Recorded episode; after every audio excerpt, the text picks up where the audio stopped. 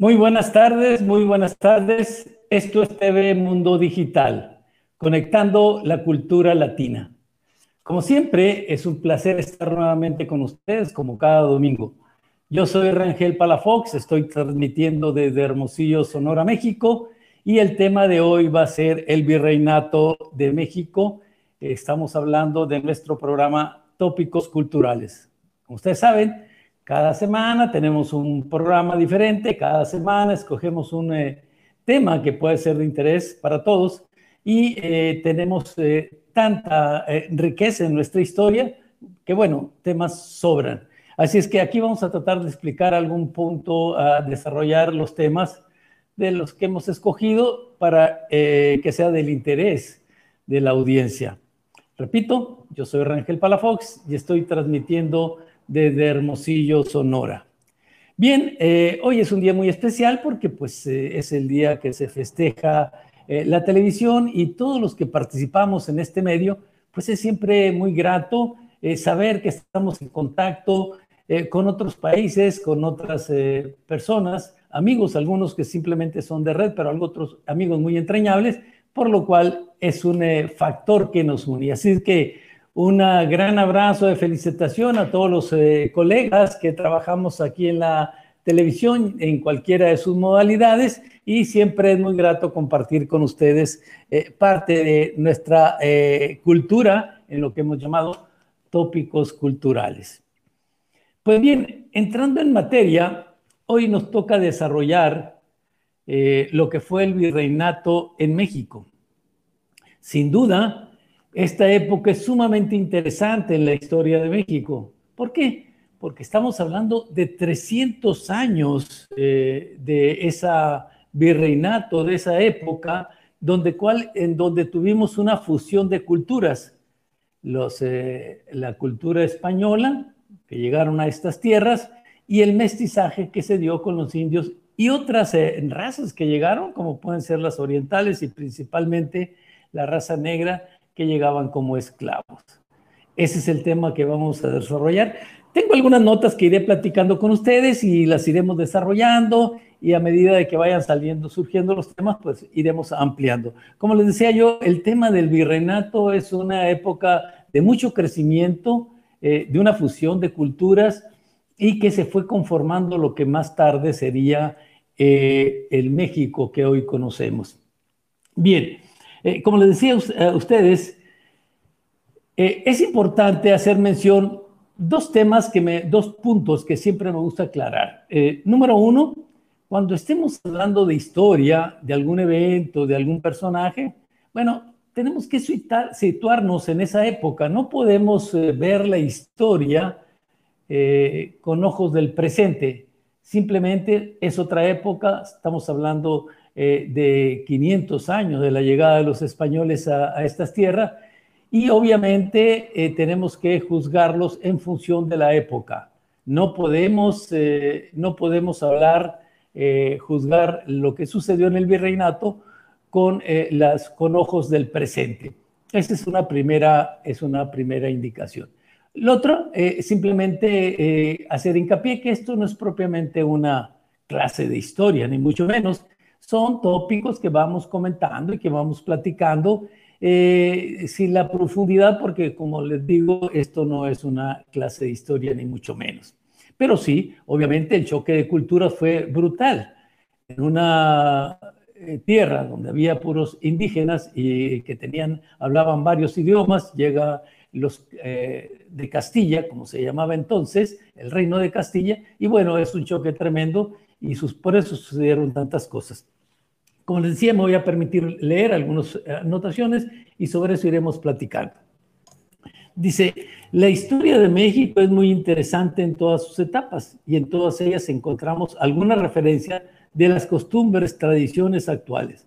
Sería difícil identificar el común denominador de cada época, pero es importante profundizar en cada etapa que nos lleven a comprender algunas costumbres y vicios muy arraigados.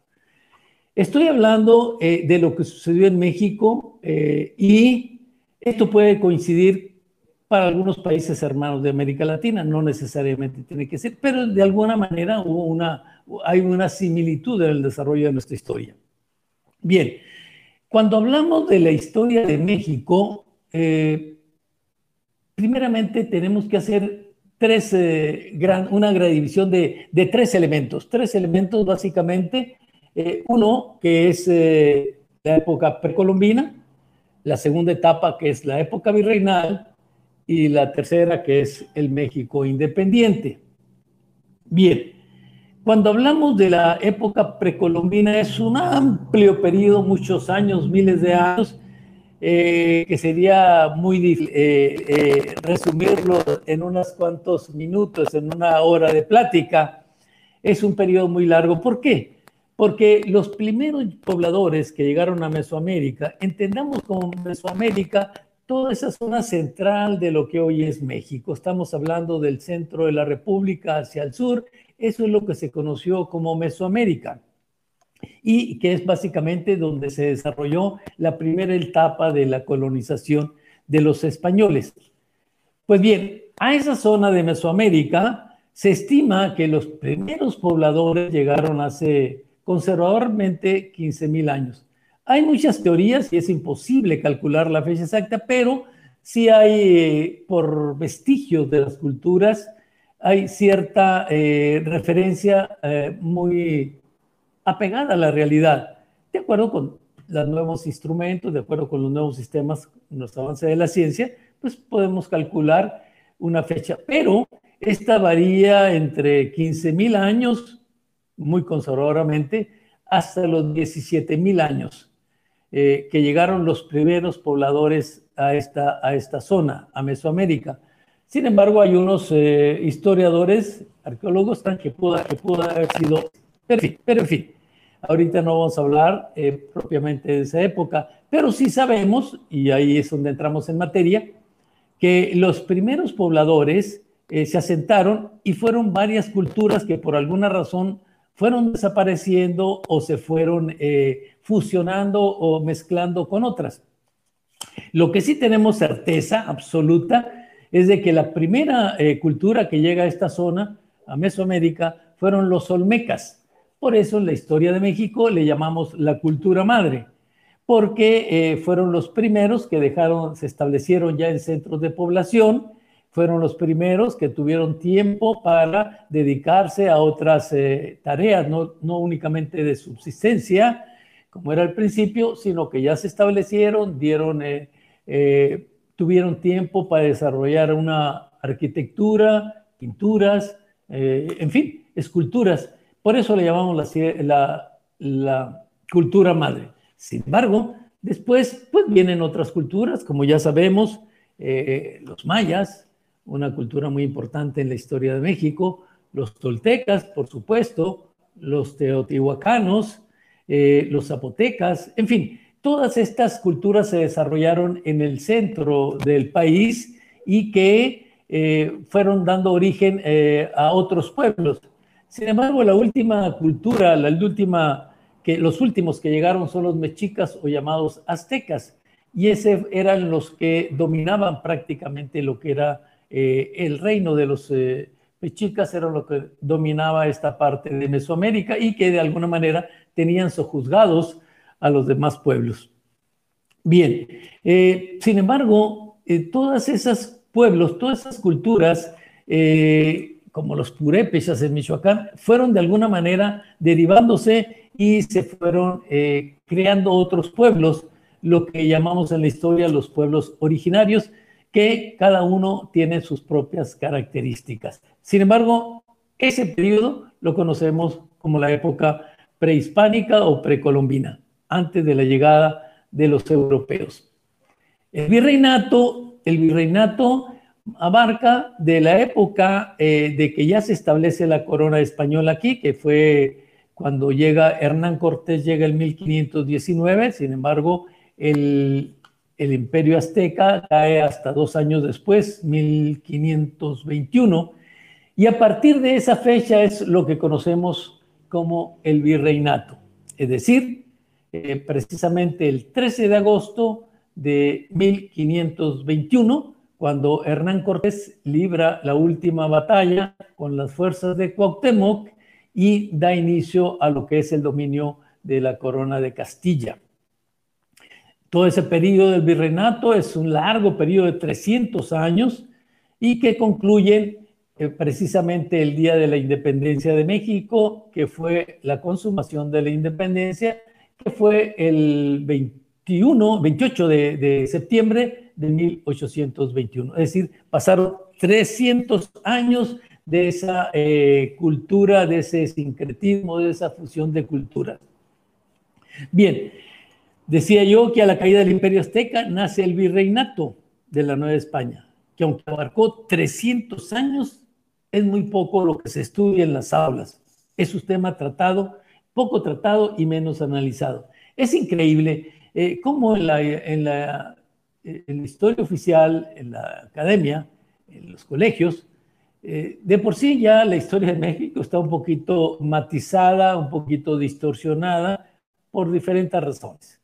Eh, es muy largo explicar ese proceso, sin embargo, todo lo que es el siglo, los, eh, siglo XVI, XVII, XVI, XVII, XVIII, parte del XIX, bueno, eh, todo lo que es 1500, 1600, 1700 y en el 19 es cuando se independiza México. Todos esos, eh, esos tres siglos, XVI, XVII y XVIII, son poco estudiados. Por alguna razón, eh, se ha dejado del olvido, como que para nosotros México empieza en 1821, pero sin embargo es una época interesante, como decía yo, eh, de, hablar de esa época, porque algunas costumbres y hay muchos eh, costumbres, vicios también, vienen de esa época. Entonces, como hemos dicho, en la historia, pues es el gen, son los genes de una sociedad. La historia es el ADN de una sociedad. Lo que estamos viviendo hoy en la actualidad, pues tiene sus raíces en la historia. Si no es en la época del México independiente o el virreinato, tal vez incluso más atrás. Así es que por eso es importante eh, eh, estudiar y trabajar la información de lo que sucedió en, el, eh, en la época del virreinato. Como le decía, es tan importante que tenemos, tuvimos 300 años de virreinato y apenas o solo 200 años de independencia, lo que quiere decir que hemos vivido más como virreinato que como vida independiente. Por eso es tan importante. Empecemos diciendo, para ubicarnos un poquito y no confundir los términos, que el virreinato se le conoce comúnmente como la colonia o la época colonial. Sin embargo, eh, este término no es el más correcto, quizá por una costumbre o lo que sucede en otros pueblos. Eh, también en México se le llama a esa época la época colonial o la colonia simplemente. Sin embargo, no es exactamente el término correcto eh, por, varias, por varias razones. Y aquí vamos a tratar de explicar. Lo más correcto es decirle virreinato porque aquí existía un virrey no era propiamente una colonia. Pero hay cuatro puntos que sobresalen, por los cuales, eh, estos cuatro puntos por los cuales podemos considerar un virreinato como tal. Primero, en la Nueva España gobernó un virrey que dependía directamente del rey de España. Ciertamente este virrey no era miembro de la nobleza de la familia gobernante, más bien era un funcionario administrativo de alta jerarquía con amplísimos poderes. Esa es la primera razón por la cual le tenemos que llamar virreinato. Aquí había un virrey, eh, aunque ciertamente no era de la sangre de la, de la, nobleza, sin embargo era un alto funcionario y de alguna manera, eh, pues eso le da categoría de virreinato, como si hubiera un duque, hubiera sido un ducado, y así sucesivamente, o un protectorado, qué sé yo. Eh, a diferencia de lo que sucedió en otras eh, partes del mundo. Esa es la primera razón. La segunda razón es que desde un principio se fomentó el mestizaje, lo que dio lugar, que después dio lugar ese mestizaje a que surgieran las castas, diferenciándose primero en españoles peninsulares y novohispanos. El mestizaje, con el mestizaje conocimos a los criollos, los mestizos, los castizos, los mulatos, los eh, moriscos, los jarochos, los galfarros, los chamizos, los cambujos y muchas otras clasificaciones más. Es decir, la primera razón por qué es el virreinato, porque aquí hubo un virrey. La segunda, porque aquí hubo un mestizaje diferente a lo que sucedió en otras colonias, por ejemplo, portuguesas en África eh, o en la misma Asia, lo que, diferente a lo que sucedió en Norteamérica. Aquí hubo un mestizaje desde un principio, desde Hernán Cortés. Eh, desde Hernán Cortés tuvimos un mestizaje y ahí se fue, eh, se fue dando lugar a una serie de castas. ¿A qué le llamamos castas? Bueno, primero conocíamos como españoles peninsulares, los que llegaron directamente de allá. Los que eran españoles de españoles nacidos aquí, ya se les llamaba, mm, novohispanos. Pero como también venían negros de África, la raza negra, que es otro pilar fundamental que a veces está un poquito rezagada y no, eh, rezagada y no reconocida, eh, eh, dio origen a, esa combinación, de tal suerte que un, español con la raza española, con, con eh, con el negro le llamaban mulatos. Pero, ¿qué sucedió con eh, los eh, españoles, con los indígenas? Bueno, le llamaban mestizos. Pero después entre ellos se fueron cruzando mulatos con mestizos, con castizos, una serie de combinaciones y para cada clasificación esa mezcla de sangre se le fue dando un nombre. Conocemos hasta 20 clasificaciones, lo cual pues fue un problema serio porque había que sacar la raíz de sus ancestros y poderlo clasificar como eh, jarocho, como cambujo, como eh, chamizo, como etcétera, moriscos. Y definitivamente ya para el siglo XVIII, pues era un poquito complicado y se simplificó simplemente en criollos o simplemente blancos o simplemente indígenas o mulatos. ¿Por qué? Porque era un poquito complicado eh, llevar la clasificación con tantas eh, castas. A todo eso le llamamos casta. Bien, el tercer punto, ¿por qué le llamamos virreinato? En la Nueva España se establecieron desde un principio hospitales, después colegios, seminarios y universidades. Esta condición, estas condiciones fueron totalmente distintas en otras colonias de otros países o reinos.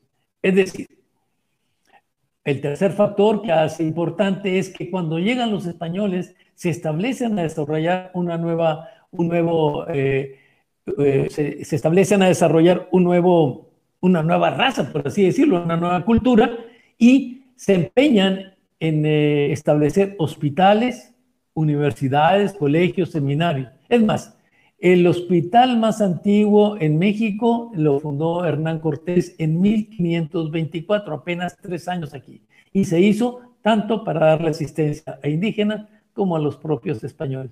Curiosamente, ya hemos hablado en otra ocasión, ese hospital, el Hospital de Jesús, todavía existe y todavía sigue funcionando. Es el hospital más antiguo de México y el que seguramente y muy probablemente el más antiguo de toda América. Bien, pero todavía hay otro dato más importante por el cual le llamamos virreinato. La razón más importante es que hubo una evangelización por parte de los españoles y esto dio origen a un sincretismo que prácticamente dio origen a una nueva cultura. Yo creo que este es el punto más, más importante de todo ello. Estos cuatro factores no sucedieron con las colonias ni de los ingleses en Asia, en la India, por ejemplo, ni de los portugueses en todo lo que es África. Eh, no sucedió esa, esa combinación, ni había virrey, ni se hizo el mestizaje, ni, ni crearon hospitales, y no, ni siquiera hubo evangelización. Por eso en nuestro continente, pues la gran mayoría de los, de los habitantes eh, eh, profesan la religión católica. Entonces, ya diciendo esto, eh, vamos a hablar entonces sí de lo que sucedió aquí en el virreinato. El virreinato es una época de mucho crecimiento, muy importante en la vida económica que hizo poderoso a la corona española, con gran influencia en el mundo por su gran producción minera principalmente y grandes y productivas haciendas que dio origen a un gran comercio internacional, tanto con el Oriente como con Occidente surgiendo una élite de personajes muy ricos y poderosos. El virreinato fue una época de fusión de culturas, fue una época de crecimiento, fue una época de riqueza, hay que decirlo, así se vestían en esa época los nobles de la época. Veamos la diferencia que existía en el vestir de esta gente, la élite, los gobernantes, a lo que eran los indígenas de la época. Había una discriminación, había una separación, por eso dio origen a las famosas castas, que ya para el siglo XVIII eh, esas se fueron minimizando. Pero la discriminación siguió eh, y la explotación siguió. Eh, pero a lo que quería llegar es que cuando España descubre grandes vetas de, de oro y de plata en las minas, bueno, se va desarrollando una riqueza increíble. Se dice incluso que es probable eh, muy probable que en el siglo XVIII, 1750, aquí en la Nueva España vivían los hombres más ricos del mundo. Si no eran los más ricos, de los más ricos, sí, con toda seguridad, dado a las grandes obras que hicieron. Y fue una época de mucho crecimiento porque hubo eh, mucho intercambio comercial, por ejemplo, eh, algunos productos que se producían aquí en México, en la Nueva España, pues se llevaron a Europa y al resto del mundo. Eh, algunos otros productos que no se consumía, que no se conocían aquí, bueno, se trajeron. Pero lo importante de este crecimiento es el gran comercio internacional que se desarrolló a partir de la Nueva España. ¿Por qué? Porque tuvieron, como sabemos, fue una época de mucha riqueza para eh, España, porque sus dominios llegaban en una época desde lo que es Holanda, lo que era Flandes, en Holanda, al norte de Europa, lo que era la península ibérica, lo que era Nueva España y Filipinas, porque hay que recordar que de aquí eh, eh, se comerció mucho en esos siglos eh, con Filipinas, lo que conocimos como la NAO de China. Llegaba aproximadamente dos veces por año. Eh, la NAO traía muchas mercancías, había un, intercambio comercial muy, muy, muy, muy grande eh, de las cosas, de las riquezas de allá. Como referencia, no sé si lo dije en la otra ocasión, por ejemplo, aquí tenemos un mango Manila, bueno, pues es precisamente que viene de allá y seguramente allá también conocieron el aguacate que es producto de aquí, como se conoció el tomate, que es originario de aquí, se conoció en Filipinas, se conoció en toda Europa. Bien, todo fue una, una fusión de culturas que dio una gran riqueza, pero una riqueza no solamente de todo tipo, eh, riqueza cultural, la, evangelización eh, tuvo muchos frutos, el, la Nueva España se fue, se fue, se fue poblando Aquí hay que tomar en cuenta un detalle muy importante. A veces confundimos colonizadores con conquistadores. Unos fueron los conquistadores, otros fueron los colonizadores y otros fueron los evangelizadores. Fueron, conquistadores fueron los primeros que llegaron y tomaron posesión de tierras y los colonizadores eran ya gente que se dedicaba a ir poblando este territorio y obviamente la evangelización vino de los sacerdotes y frailes que venían. Hay que tomar en cuenta que en esa época iglesia y Estado era uno mismo, ¿no? Quien regía los destinos del mundo, todavía hasta el siglo XV, eh, ya para el siglo XVI las cosas cambiaron. Así es como estaba dividido, eh, eh, México, la Galicia, el Reino de León, lo que es hoy es Nuevo León, y eh, esas fueron las grandes provincias y esa fue cómo se fue poblando esta zona. Sin embargo, todo esto, ahí vemos toda la parte, toda la parte eh, verde, eh, un azul subido y la parte del sureste, ese era Mesoamérica. Y como ustedes ven ahí arriba, la parte café, amarilla y grisecita, pues fue la menos poblada y fue la, la que ya se pudo poblar 100 años después, no fue de inmediato. Primero estuvieron eh, conquistando los pueblos en el centro de, del país. Decía yo que el virreinato, obviamente hubo abusos y gran desigualdad, pero eso es tan importante que al analizar este periodo de nuestra historia debemos valorar las cosas buenas y desechar las negativas. Para eso tendríamos que situarnos mentalmente en esa época. No podemos ver el pasado con ojos del presente, como les decía. Bien, los colonizadores, eh, los conquistadores, pues simplemente llegaban eh, arrasando los pueblos, eh, estableciendo su dominio, y los, los colonizadores ya se dieron más en la parte centro hacia el norte. ¿Por qué? Porque eran vastos territorios, había pocos centros o nulos centros de población, existía todavía lo que se conocía como, o se conoce como cazadores recolectores, y eso aquí el objetivo era ir eh, tomando posesión de nuevas tierras en nombre de la corona de, de la Nueva España, en nombre de la corona española. Y eso fue el proceso que siguieron. Voy a hacer una conclusión en esta parte de la plática y he escrito lo siguiente. El virreinato fue un proceso histórico de tres siglos. Es la raíz genética de la sociedad que hoy conformamos. Algunos vicios y comportamientos de la sociedad aún perduran y por obvias razones todas estas características se reflejan en los gobiernos. Aquí no estamos hablando de política, aquí estamos hablando de historia. Pero si la historia nos da ciertos eh, vicios, ciertos eh, márgenes, ciertos errores, eh, pues obviamente se van a reflejar en los gobiernos y sucede normalmente en toda América Latina. Pero insisto, estamos hablando de historia. Un factor muy importante, y no quiero dejar de, de tocar este punto, un factor muy importante para la evangelización, para la colonización, de esta tierra, pues fue lo que todos conocemos, la reina de América, la Virgen de Guadalupe.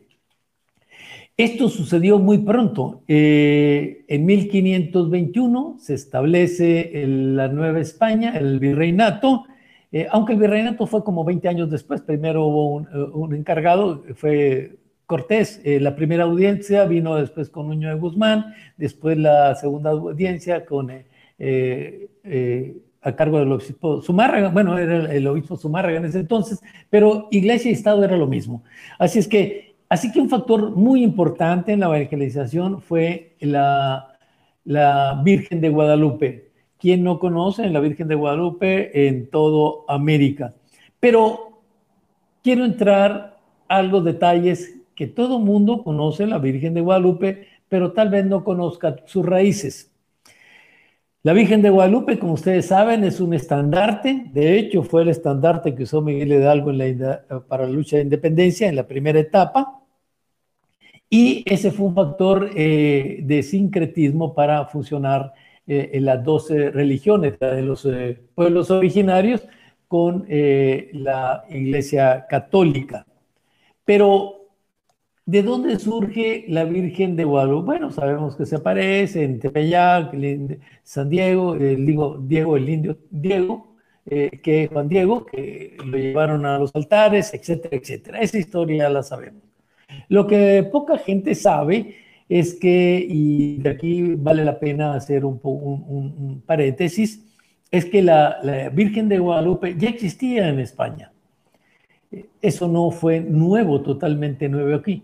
Eh, la Virgen de, Guadalupe ya existía en el, Real Monasterio de Nuestra Señora de Guadalupe del siglo XI. Es, está precisamente en Guadalupe, en el municipio de Cázares, en Extremadura, España.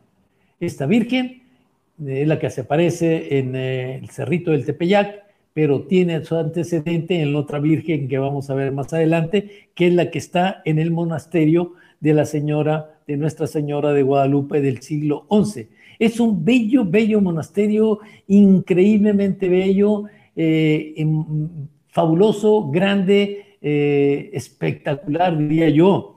Es una construcción que tiene varias eh, fusiones en la arquitectura tiene el Mudejar, hay que recordarle el dominio español, el dominio morisco de los moros que hubo, eh, o árabes que estuvieron en España por siete siglos. Bueno, pues dejaron también su huella ahí. Eh, pero tiene una combinación muy bonita de lo que es toda la, arquitectura de este monasterio, el Mudejar, el renacentista, el barroco, obviamente, el neoclásico. Bueno, pues este, este monasterio, ahí precisamente se reunió eh, eh, Cristóbal Colón en 1486 y 1489 con los reyes católicos de España. Tan importante así es este monasterio, tiene toda una historia este, este, este monasterio y ahorita vamos a ver la imagen de la Virgen que está allá, que es precisamente de Guadalupe. Curiosamente, eh, no tengo mucho conocimiento, no soy especialista en la materia eclesiástica ni religiosa, ni mucho menos. Esta es la Virgen de Guadalupe, que está en el monasterio eh, de, de Cázares, allá en Extremadura, en Cázares, España. Hay un detalle curioso, también aquí hay una leyenda muy interesante, un día la platicaremos, eh, la leyenda de que Gil Cordero, un, un eh, creador de vacas, se le estalló una vaca y por alguna razón recurrió a la Virgen, se le apareció. Bueno, hay una historia muy interesante que otro día la, la, hablaremos. Pero esta es la iglesia, esta es la Virgen original de Guadalupe que está en España. Y, y, otro caso curioso, tampoco soy experto en la materia religiosa, pero tengo entendido que la Virgen de Guadalupe es de las pocas, o si no que la única, que tiene su aparición a una, que tiene un tamaño normal de una persona, no como las demás que son pequeñitas. ¿Cuál es la razón? No lo sé. Eh, sería muy interesante averiguarlo en otra ocasión, lo haremos.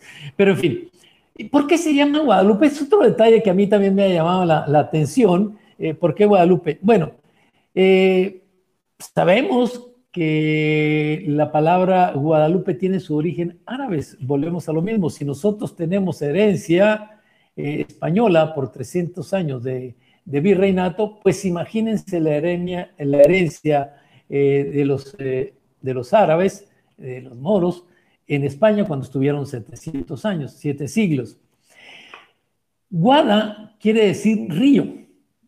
Entonces, así tenemos, por ejemplo, en Sevilla, eh, Guadalquivir, que viene el equivalente es río, río. Guadalquivir. Eh, otra palabra, por ejemplo, Guadalajara, que también hay obviamente en, España y hay aquí en México. Guadalajara quiere decir río entre piedras. Eh, no es que haya piedras aquí en Guadalajara, México, pero cuando se fundó Guadalajara, España, pues seguramente hay un río con esas piedras y por eso viene el nombre. Entonces, todo lo que tenga ese eh, inicio de guada, guad, quiere decir río en árabe, es parte de la herencia de muchas otras palabras que eh, dejaron eh, los moros en España. Guadalupe quiere decir río oculto o río de lobo. Eso es como un eh, pequeño paréntesis dentro de lo que estamos platicando del sincretismo y lo hago mención porque obviamente es muy importante en la vida, en la vida de la Nueva España.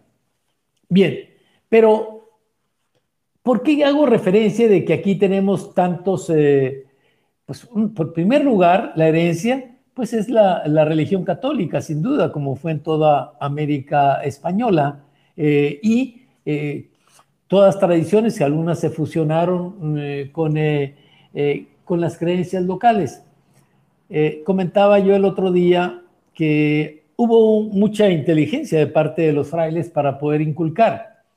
Es muy común aquí en México que algunos pueblos tienen nombre de santos, San, San Martín, no sé, San Martín, San Juan. ¿Por qué se les dieron esos nombres? Bueno, en primer lugar hay que decir que los pueblos se fundaron aquí en América, en eh, Mesoamérica, básicamente por tres razones, tres, eh, tres motivos o tres eran los orígenes para fundar los pueblos. El primero, obviamente, era cuando encontraban una veta de oro, de plata, de cualquier material veían que era una beta rica y ahí se empezaba a desarrollar un centro de población, llegaba gente, los vecinos, y ahí se hacía un centro de población, empezaron a, poblarse sus pueblos, gente que mano de obra, los mismos indígenas, eh, las casas, comercios, etc. Ese fue el primer eh, motivo para establecer nuevos pueblos. Lo que ya existían, por ejemplo, en Michoacán, en todo lo que es Tlaxcala, bueno, eso simplemente llegaron los españoles, tomaron dominio. Pero los nuevos pueblos, los nuevos centros de población que se fundaron aquí en Mesoamérica, fue primero por las vetas que se encontraban.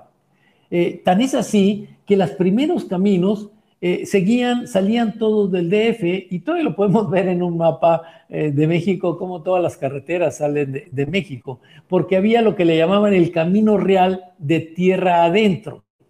¿Qué quiere decir esto? Bueno, donde encontraban una beta, hacían un camino eh, para conectarlo con el centro, con la capital México. Después encontraban otro adelante y lo fueron conectando con el anterior. Eh, así fue Querétaro, Guanajuato, eh, Zacatecas, Aguascalientes, eh, Parral, Hidalgo. A ese camino que nacía en, el, en el centro de México, en la Ciudad de México, le llamaban Camino Real Tierra Adentro. De tal suerte que ese camino, recorriendo todo lo que es Querétaro, Guanajuato, Aguascalientes, Zacatecas, Parral, Chihuahua, Juárez, llegó hasta lo que es hoy, eh, hoy eh, Santa Fe en, el estado de, Nuevo México, en Estados Unidos. Eso era lo que se conocía como camino eh, real tierra adentro. Eso es nada más como un comentario. Bien, esa era la razón cómo se fundaban o cuál era el motivo fundar un nuevo centro de población. Así se fundaron Zacatecas, Parral y todos los Álamos en Sonora, etcétera, etcétera, ¿no? Otro punto, otra razón para, colonizar eran eh, lo que nosotros eh, conocimos como presidios.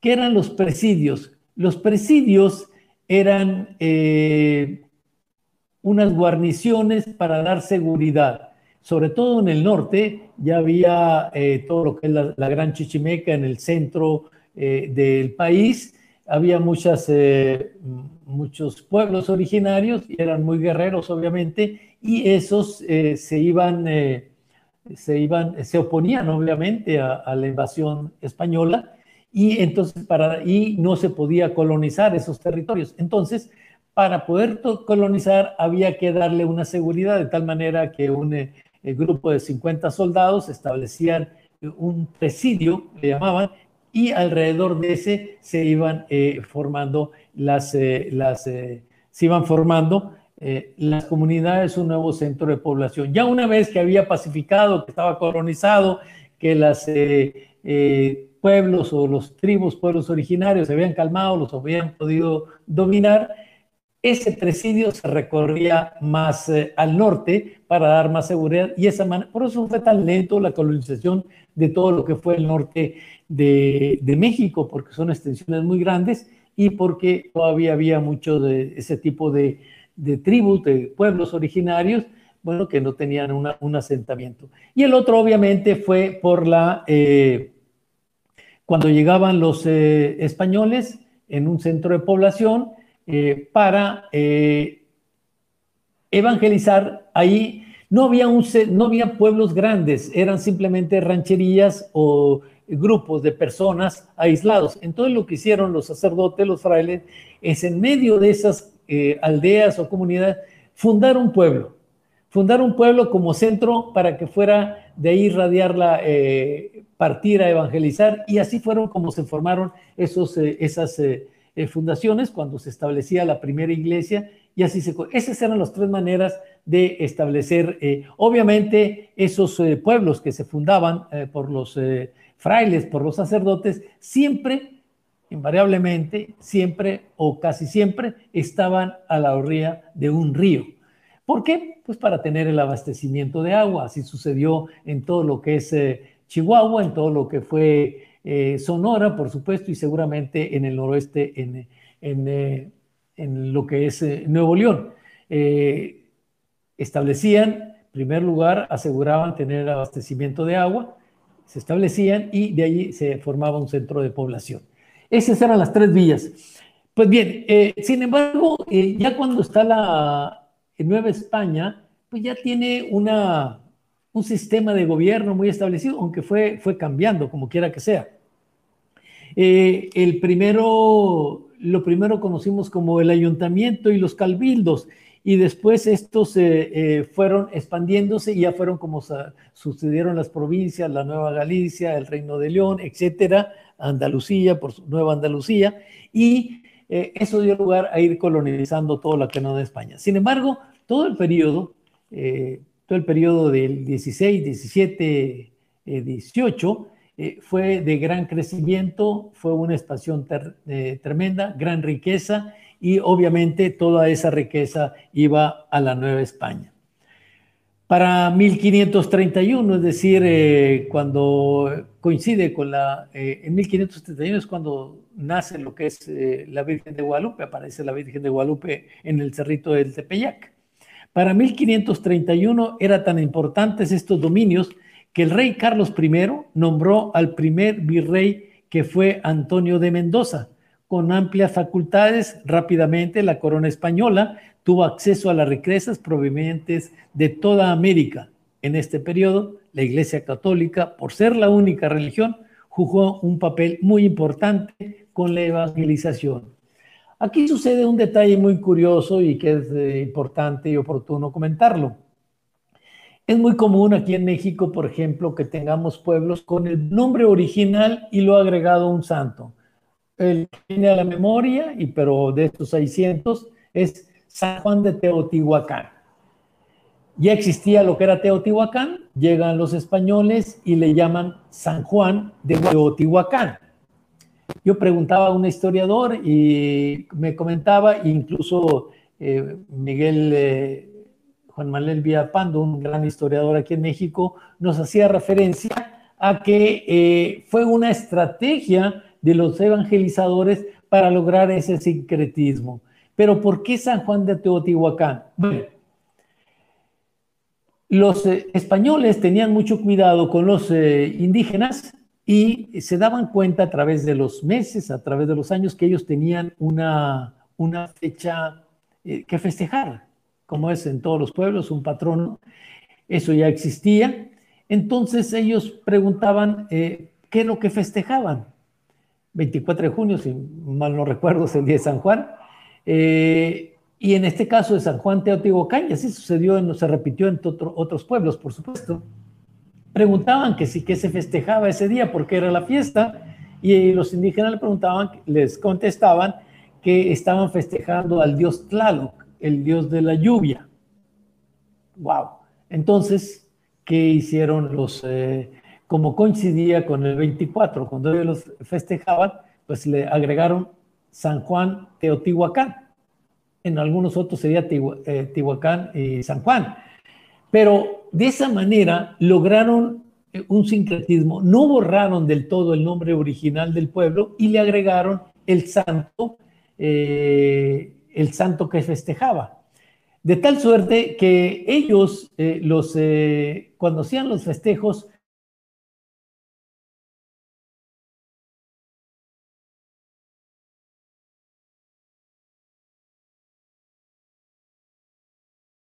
Los frailes, los nuevos santos. Está sonando aquí el teléfono, vamos a ignorar por un momento y después seguimos. Bien, entonces decía yo, decía yo que eh, San Juan de Teotihuacán se llama por eso. Festejaban al dios Tlaloc y le cambiaron el nombre o le agregaron el San Juan de Teotihuacán.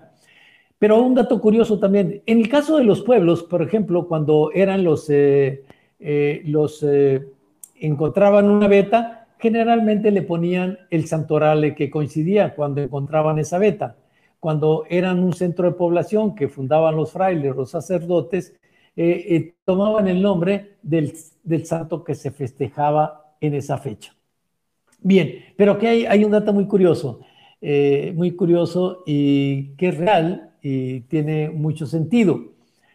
Cuando los indígenas festejaban, por ejemplo, a Tlaloc, eh, bueno, pero ya había que hacer figuras de San Juan, los eh, padres le ordenaban a los indígenas que hicieran figuras de, eh, de barro, pero mañosamente los indígenas tomaban un Tlaloc pequeño y lo introducían en medio, o sea, sobre una figura de Tlaloc, que era el, y así sucedió con muchos dioses de ellos, con una figura de Tlaloc, eh, en este caso específico estoy hablando de San Juan de Teotihuacán, en una figura de Tlaloc, sobre esa hacían la figura de San Juan.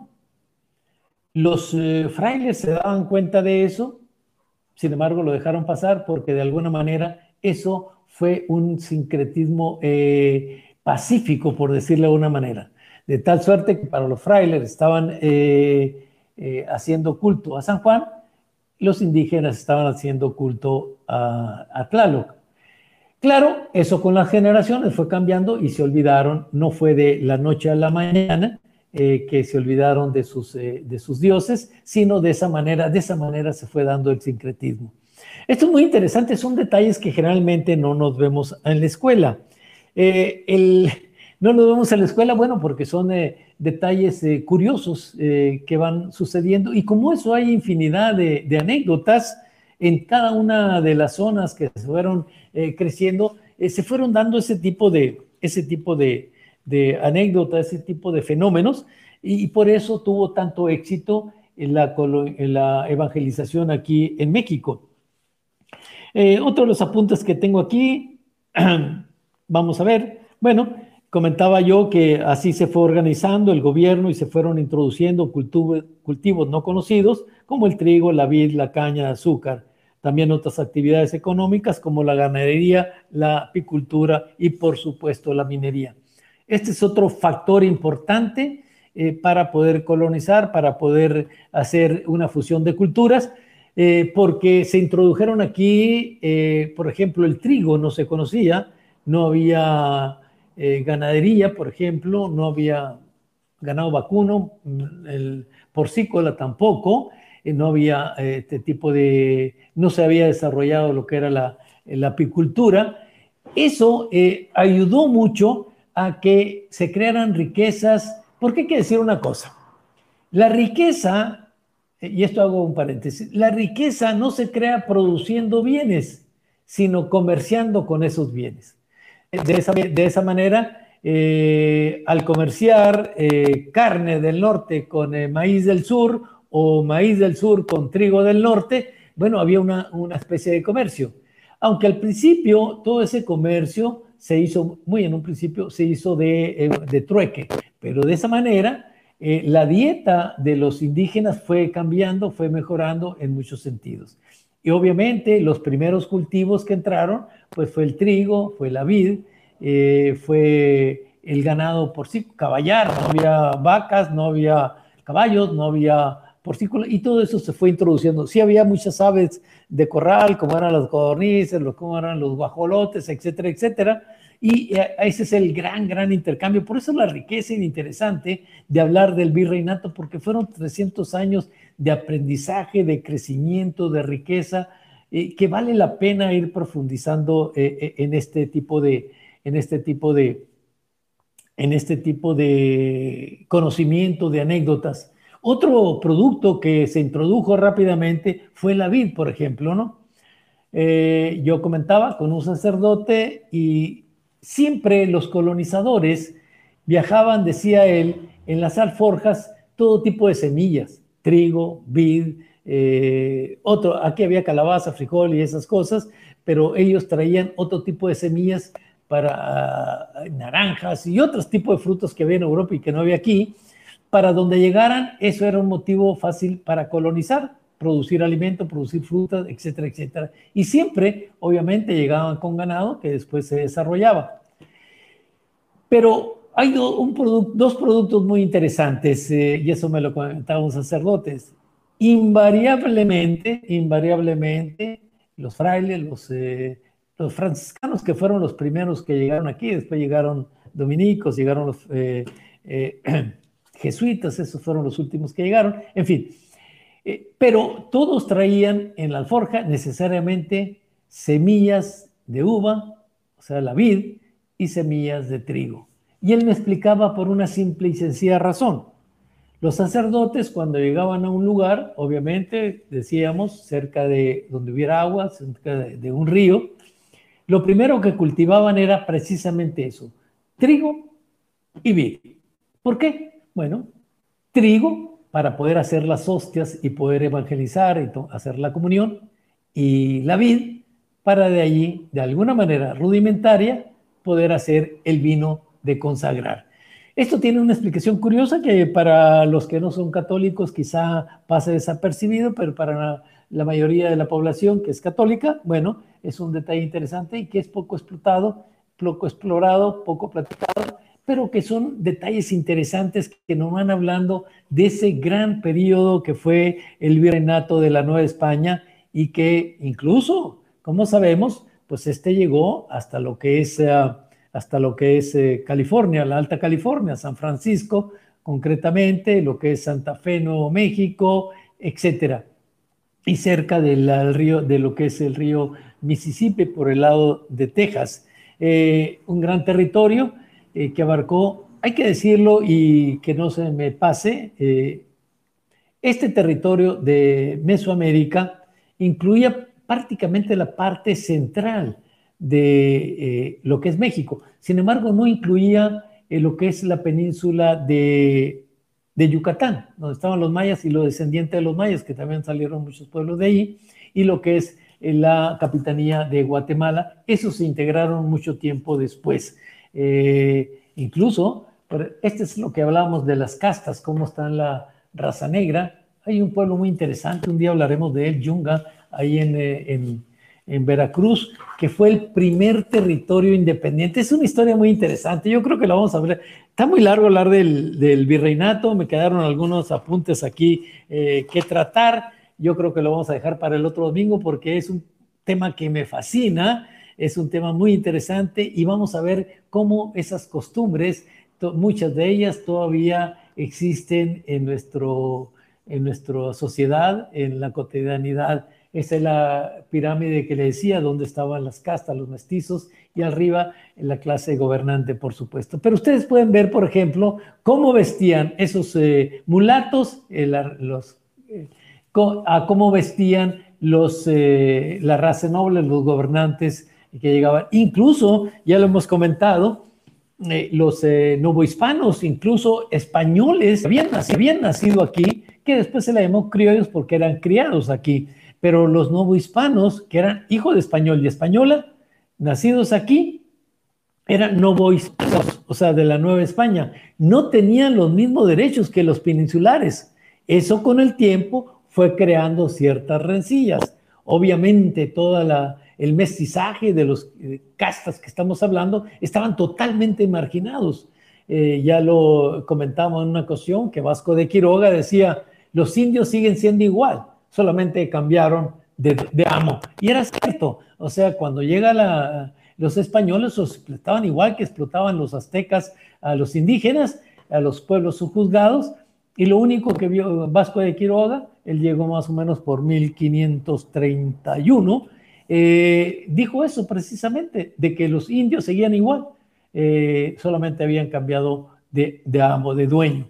Eh, y entonces se eran totalmente marginados, que incluso en el ejército los mismos españoles nacidos aquí, decía yo, novohispanos, no tenían las mismas prestaciones, los mismos derechos en el ejército virreinal, por ejemplo, o ejército realista. Lo máximo que podía aspirar un español nacido aquí en el ejército era el nivel de coronel. De ahí en fuera, los puestos más altos eran para los españoles peninsulares. Eso también fue un foco de caldo de cultivo para ese resentimiento de los mismos novohispanos contra los peninsulares, que se sentían igual, hasta que poco antes que viene la independencia, en que todos eh, ante la ley seríamos iguales, aunque eso tendría que tardar 300 años todavía. Pero eh, sí es muy interesante cómo eh, estaban marginados estas, esas, las clases eran muy marcadas, incluso entre los mismos españoles, y eh, incluso, el, decía yo, el máximo eh, rango que podía, eh, la escala militar que, militar que podía aspirar un nuevo hispano era a nivel de coronel. Precisamente ese era el nivel que tuvo Agustín de Iturbide, el libertador de México. Un nuevo hispano que tenía cierto rencilla con los peninsulares, que siendo un gran militar, eh, no eh, pudo ascender más que a nivel, eh, a nivel coronel y eso dio origen, digo, junto con otros mil factores, a lo que fue la independencia. Es largo el tema del virreinato, me quedaron muchas cosas aquí en el tintero. Yo creo que le vamos a pedir a nuestro productor eh, allá en Costa Rica que nos dé chance de seguir hablando del virreinato el próximo domingo.